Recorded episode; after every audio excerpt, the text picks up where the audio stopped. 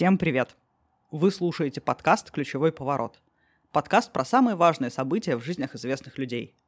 Пишу и читаю истории я, Галина Малашкова. Все факты в выпусках по-прежнему проверяются.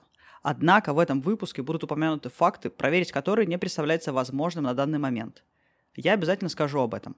Интерпретация фактов все так же целиком и полностью остается на моей совести. Это последний выпуск первого сезона, после чего подкаст уйдет на каникулы – но во время каникул выйдет специальный выпуск, где будет рассказано про внутреннюю кухню подкаста. Критерии для выбора героев, сколько времени уходит на каждый из выпусков и многое другое. А героем последнего выпуска этого сезона стал последний князь рода Юсуповых – Феликс Феликсович. Мемуары Феликса Феликсовича начинаются с истории его рода. Последуем его примеру и мы. Род Юсуповых ведет свое начало от Юсуфа, который вел активную внешнюю политику враждебную Москве – Сыновья же Юсуфа после смерти отца перешли на московскую службу и получили фамилию Юсуповы по имени своего предка. Так Юсуповы оказались на этих землях. Все эти события происходят в период правления Ивана IV Грозного. Но сам род, а не фамилия, восходит к Али, племяннику пророка Мухаммеда и основателю шиизма. Феликс вспоминал курьезный случай, который произошел с ним на званом обеде у Махараджи. Махараджа – это высший титул в Индии, соответствует титулу императора – Однажды соседом за моим столом оказался министр его, величественный белобородый старец. Он стал расспрашивать меня о семейных корнях. Я и скажи, что ведем мы свой род от пророка Али. Тот час. Старец вскочил, встал за моим стулом и так и простоял до конца ужина. Я был поражен и сконфужен. Махараджа, видя мое смущение, объяснил, что министр принадлежал к секте поклонников пророка Али, а для члена секты всякий потомок пророка Али непременно священен. Моя канонизация явилась для меня полной неожиданностью. Ей-богу, я и в бреду о таком не помыслил бы. Наверняка многие из вас слышали о проклятии рода Юсуповых. Его связывают как раз с тем, что Юсуповы сменили веру и стали христианами. В наказание за это до 26 лет доживает только один наследник в семье. Хотя эта история и выглядит мистической, если опираться на факт, то с момента смены веры закономерность со смертью наследников подтверждается документами. Юсупова одна из самых богатых семей на протяжении всей истории России. Если вы не были в Юсуповском дворце в Петербурге, то при возможности загляните туда. Он поражает вкусом и роскошью. А более всего тем, что это не императорский дворец, не Версаль, который был резиденцией королей, а дом, в котором жила знатная семья. Именно в этом дворце 24 марта 1887 года родился Феликс Феликсович Юсупов. В мемуарах Феликс напишет «Накануне, уверяли меня, матушка ночь напролет танцевала на балу в Зимнем – Значит, говорили, дитя будет весело и склонно к танцам. И впрямь по натуре я весельчак, но танцор скверный. Его веселый нрав еще не раз проявится на протяжении этого выпуска. Мать Феликса – Зинаида Николаевна Юсупова. Так ее в своих мемуарах описывал сам Феликс. Матушка была восхитительна. Высока, тонка, изящна, смугла и черноволоса, с блестящими, как звезды, глазами. Умна, образована, артистична, добра. Чарам ее никто не мог противиться. Одна из блестящих красавиц Петербурга, единственная наследница громадного состояния, княжна Юсупова была самой завидной невестой России. Ее отец надеялся, что дочь сделает партию. Руки ее просили знаменитые европейцы, в том числе и августейшие. Однако она отказала всем, желая выбрать мужа по своему вкусу. Ее отец мечтал увидать дочь на троне, и теперь огорчался, что она нечистолюбива. Зинаида действительно вышла замуж по любви за графа Феликса Сумарокова Эльстона. Графский титул ниже княжеского, который носила мать Феликса. Поэтому, чтобы род Юсуповых не прервался и княжеский титул не был потерян, по разрешению императора графу Сумарокову Эльстону разрешено было именоваться князем Юсуповым. Так об отце Феликс писал в мемуарах.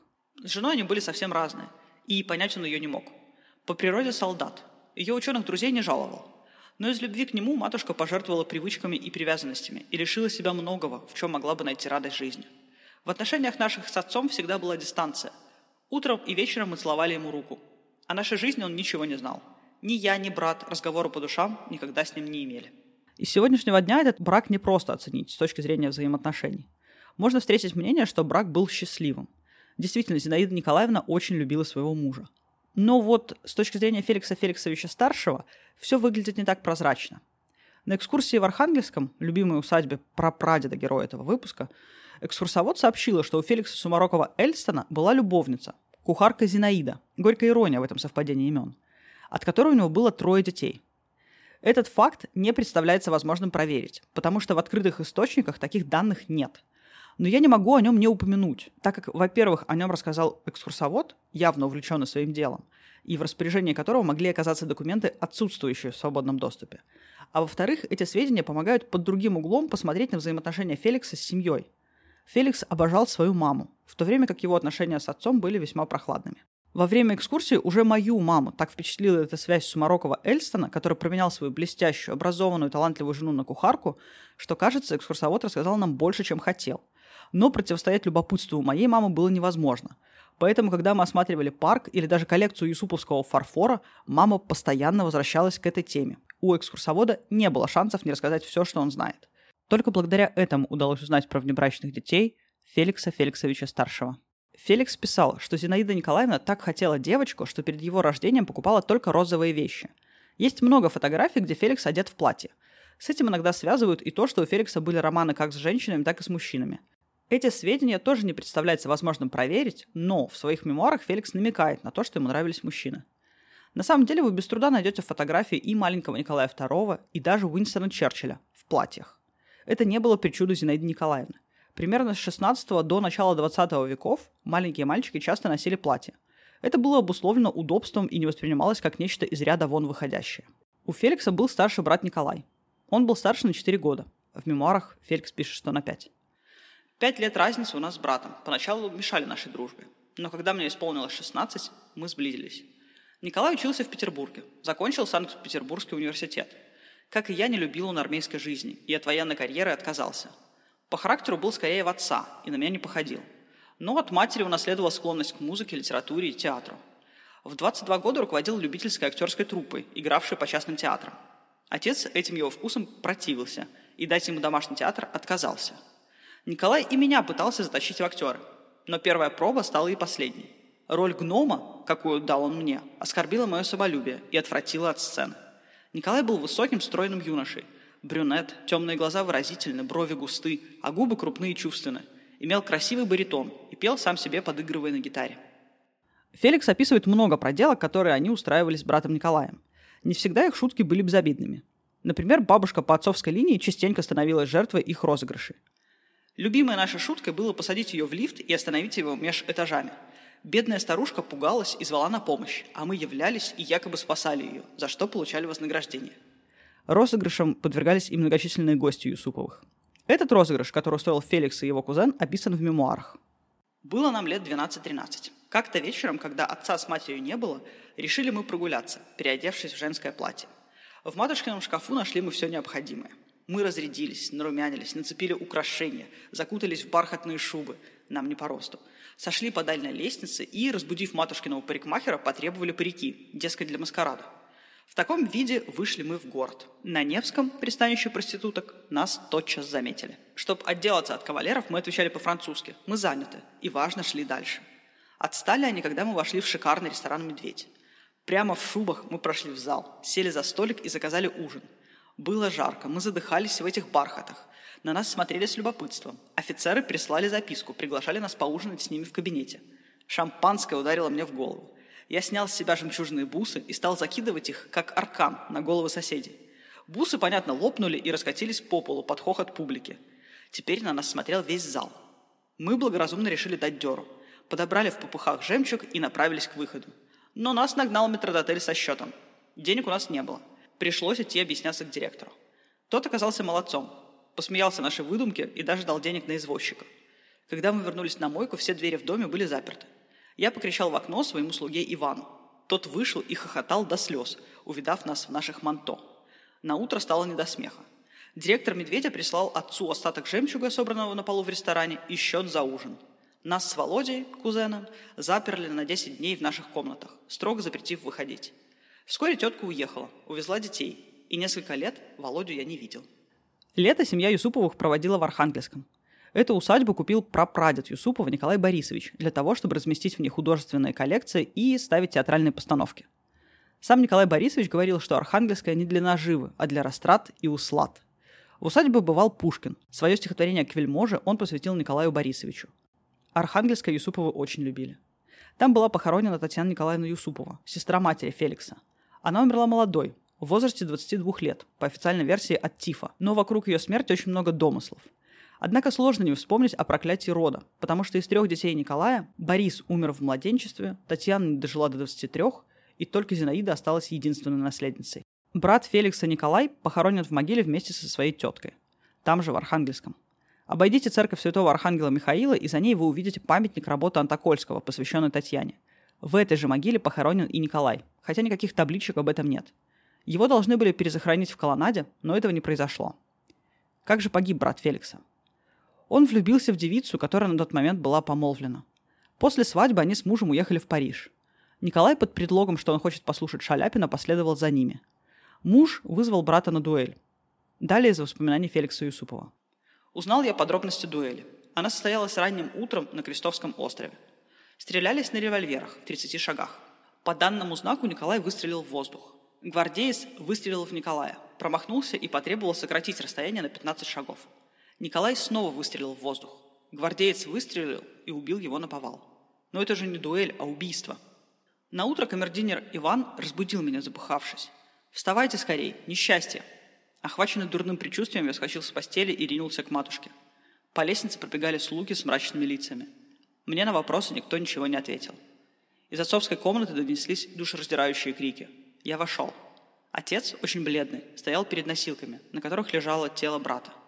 Матушка на коленях перед ними, казалось, обезумела. С трудом мы оторвали ее от него и принесли тело на кровать. Когда матушка немного успокоилась, она позвала меня. Я подошел, но тут она приняла меня за Николая. Сцена была ужасная. У меня кровь в жилах стыла. Потом матушка впала в оцепенение, а очнувшись, уже не отпускала меня ни на шаг.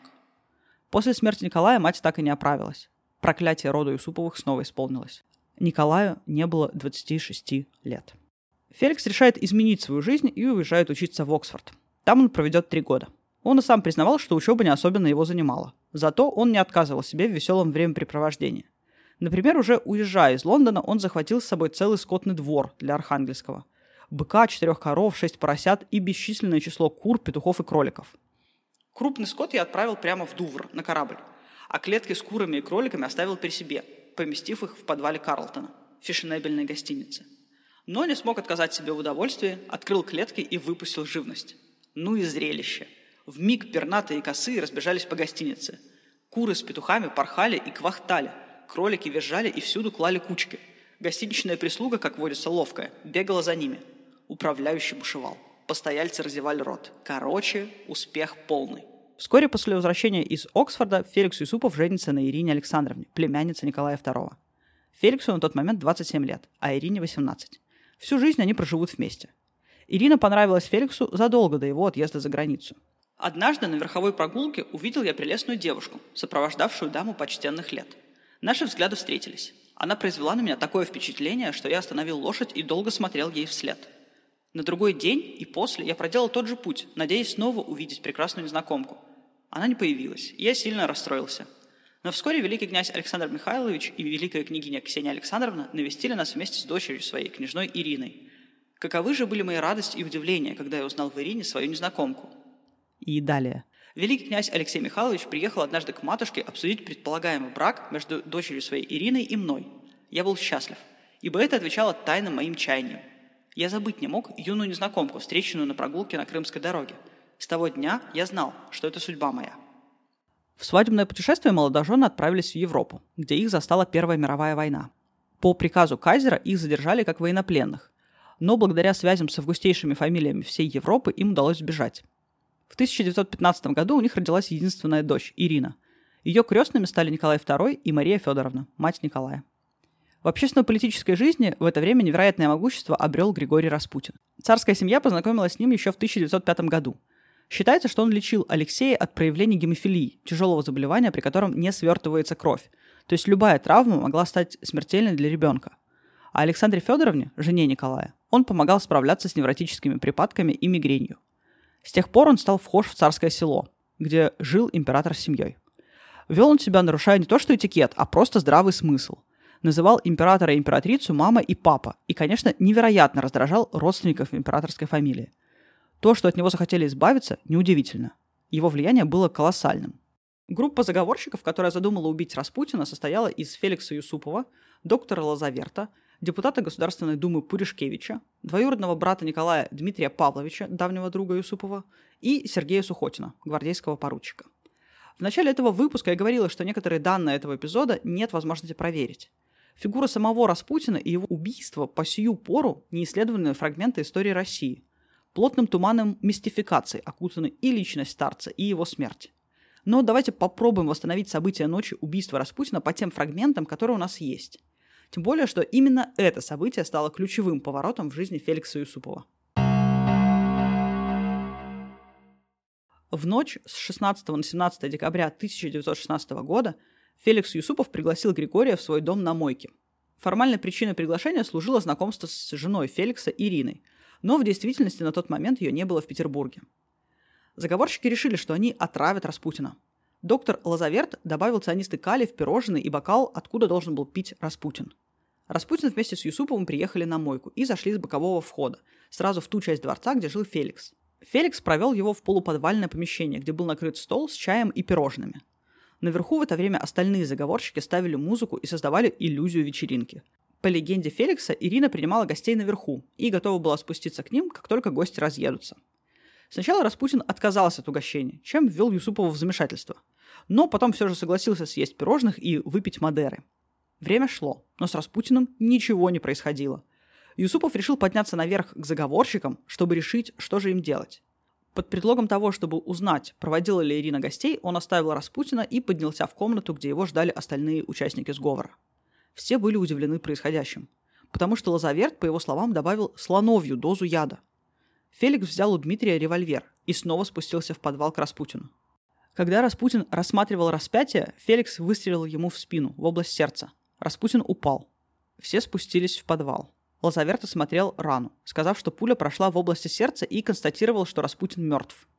Закрыв подвальную дверь на ключ, заговорщики поднялись наверх. Сухотин надел шубу и шапку старца и вместе с Дмитрием и Лазавертом уехал из дворца. Таким образом планировалось обмануть слежку, если она была. Юсупов и Пуришкевич остались во дворце. В какой-то момент Юсуповым овладело беспокойство, и он решил спуститься в подвал, где лежал Распутин. Далее выдержка из мемуаров Юсупова. Вдруг левый глаз его открылся – Миг и задрожало, а потом приподнялось правое веко. И вот оба распутинских зеленых гадючих глаза уставились на меня с невыразимой ненавистью. Кровь застыла у меня в жилах. Мышцы мои окаменели. Хочу бежать, звать на помощь. Ноги подкосились, в горле спазм. Так и застыл я в столбнике на гранитном полу. И случилось ужасное. Резким движением Распутин вскочил на ноги. Выглядел он жутко. Рот его был в пене. Он закричал дурным голосом, взмахнул руками и бросился на меня – Пальцы его впивались мне в плечи, норовили дотянуться до горла. Глаза вылезли из орбит, изо рта потекла кровь. Распутин тихо и хрипло повторял мое имя. Не могу описать ужаса, какой охватил меня. Я стилился высвободиться из его объятия, но был как в тисках. Между нами завязалась яростная борьба. Ведь он уж умер от яда и пули в сердце, но, казалось, сатанинские силы в отместку оживили его. И проступило в нем что-то столь чудовищное, адское, что до сих пор без дрожи не могу о том вспомнить. В тот миг я как будто еще лучше понял сущность Распутина. Сам сатана в мужицком облике вцепился в меня мертвой хваткой. Нечеловеческим усилием я вырвался. Он упал ничком, хрипя. Погон мой, сорванный во время борьбы, остался у него в руке. Старец замер на полу. Несколько мгновений, и он снова задергался. Я помчался наверх звать Пуришкевича, сидевшего в моем кабинете. «Бежим! Скорей! Вниз!» — крикнул я. «Он еще жив!» В подвале послышался шум. Хрипя и рыча, как раненый зверь, Распутин проворно полз по ступенькам. У потайного выхода во двор он подобрался и навалился на дверку. Я знал, что она заперта, и остановился на верхней ступени, держа в руке гирю. К изумлению моему дверка раскрылась, и Распутин исчез во тьме. Пуришкевич кинулся в догонку. Во дворе раздалось два выстрела. Только бы его не упустить. Я вихрем слетел с главной лестницы и понесся по набережной перехватить Распутина у ворот, если Пуришкевич промахнулся. Со двора имелось три выхода. Средние ворота не заперты. Сквозь ограду увидел я, что к ним и бежит Распутин. Раздался третий выстрел, четвертый. Распутин качнулся и упал в снег. Пыришкевич подбежал. Постоял несколько мгновений у тела, убедился, что на этот раз все кончено, и быстро пошел к дому. Заговорщики уже без Феликса завернули труп в холстину, погрузили в автомобиль и уехали к Петровскому мосту. С моста они скинули труп в реку. Давайте попробуем разобраться в деталях этого убийства. Почему важно было убить Распутина в доме? Дело в том, что возле дворца Юсуповых было полицейское управление, И выстрелы, конечно же, привлекли бы внимание, что, собственно, и случилось. Потому что к Феликсу сразу же пришел городовой, спрашивая про выстрелы. На что Феликс ответил, что на его пирушке один из друзей перепил и стал палить из револьвера. Заговорщики договорились оставить все события той ночи в тайне. Но когда городовой снова пришел с разъяснениями, потому что они не удовлетворили полицейского пристава, Пуришкевич сказал, что здесь стреляли и убили Распутина. Мотив этого поступка объяснить чем-либо, кроме паники, очень сложно. Есть версия, что доктор Лазаверт не добавил яд в пирожное и бокал, о чем якобы он много позже написал в письме Юсупову. Но в то же время Юсупов вспоминает, что изо рта старца шла пена, поэтому наличие или отсутствие яда, а также вопрос о том, почему он не подействовал, остаются открытыми. Что касается выстрелов, то тут еще больше загадок. Юсупов описывает, что и он, и Пуришкевич стреляли старцу в спину. При этом на фотографиях тела убитого Распутина, вы без труда найдете их в интернете, но я бы не рекомендовала этого делать. Отчетливо видно пулевое отверстие во лбу Григория. Из всех заговорщиков хорошо стрелял только Дмитрий Романов. Но, судя по всему, его не было в дворце в тот момент, когда стрелял Пуришкевич. Из-за этого родилась еще одна версия, что Распутина убил Освальд Райнер, друг Юсупова по Оксфорду и агент британской разведки, который, возможно, находился в засаде у выхода, куда бежал Распутин. По материалам следствия труп Распутина нашли одетым в шубу, и ни в какую ткань он завернут не был. Но проверить все эти данные не представляется возможным. Оригинал протокола вскрытия не сохранился. Существует версия, что когда Распутина сбросили в Неву, он был еще жив. В общем, вы сами видите, что здесь сплошные несостыковки. Что произошло в ночь с 16 на 17 декабря 1916 года в доме на мойке, пока остается загадкой для историков. Но новость об исчезновении Распутина была известна уже на следующий день, и сплетни о его убийстве на мойке ходили в городе. Императрица Александра Федоровна потребовала немедленного расстрела убийц Распутина – Дмитрий и Феликс были помещены под домашний арест. Дмитрий был возмущен. «Я арестован по приказу императрицы. У нее на то нет никакого права. Арестовать меня может только император». В итоге Дмитрий и Феликс некоторое время находились под домашним арестом, а потом были высланы. Феликс в свое имение Ракитное, а Дмитрий был отправлен на фронт в Персию. Остальные участники заговора тоже избежали суда. Но любопытнее всего в этой истории то, что убийство Распутина спасло жизнь как Феликса, так и Дмитрия. Через два месяца после вышеописанных событий произошла февральская революция, а дальше октябрьская. Если бы Дмитрий остался в Петербурге, то с высокой долей вероятности в 19 году его расстреляли бы в Петропавловской крепости, как и других великих князей. Феликса, как представителя богатейшей династии, тоже вряд ли бы пощадили. Но Феликс смог из Крыма уехать с семьей в Константинополь, а Дмитрий из Персии уехал в эмиграцию в Лондон, а потом в США. Юсупов и сам пишет о том, что его участие в убийстве Распутина не раз спасало его жизни – в эмиграцию Юсупову продолжали заниматься благотворительностью. Их финансовое состояние сильно пошатнулось, но так как Юсуповы все же были богатейшей фамилией, они могли жить за счет продажи драгоценностей или, например, двух полотен Рембранта, который захватил с собой Феликс. Былая роскошь была недоступна, но и говорить, что они нищенствовали, было бы неправильно. Убийство Распутина даже в финансовом вопросе принесло свои дивиденды. В Голливуде вышел фильм «Распутин и императрица», в котором утверждалось, что Ирина, жена Феликса, была любовницей Распутина – Юсупов подал в суд и выиграл это дело, а заодно и крупную сумму от кинокомпании. С тех пор в фильмах пишут о том, что персонажи вымышлены, а всякие совпадения с реальными людьми случайны. Появлением этого дисклеймера мы обязаны князю Юсупову. Большую часть жизни Юсуповы прожили в эмиграции, но самая яркая часть их жизни прошла в России. Феликс очень сожалел о том, что не может вернуться. Он умер в Париже в 1967 году в возрасте 80 лет.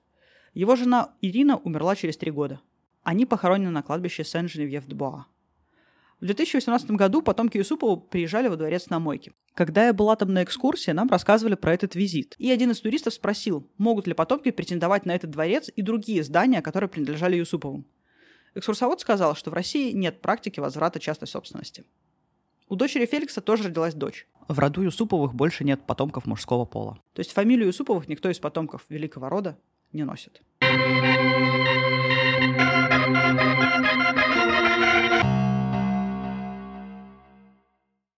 Большое вам спасибо за то, что вы весь этот сезон слушали подкаст, писали свои впечатления, подписывались и подписывали своих родителей, близких и друзей на подкаст «Ключевой поворот» на самых разных платформах.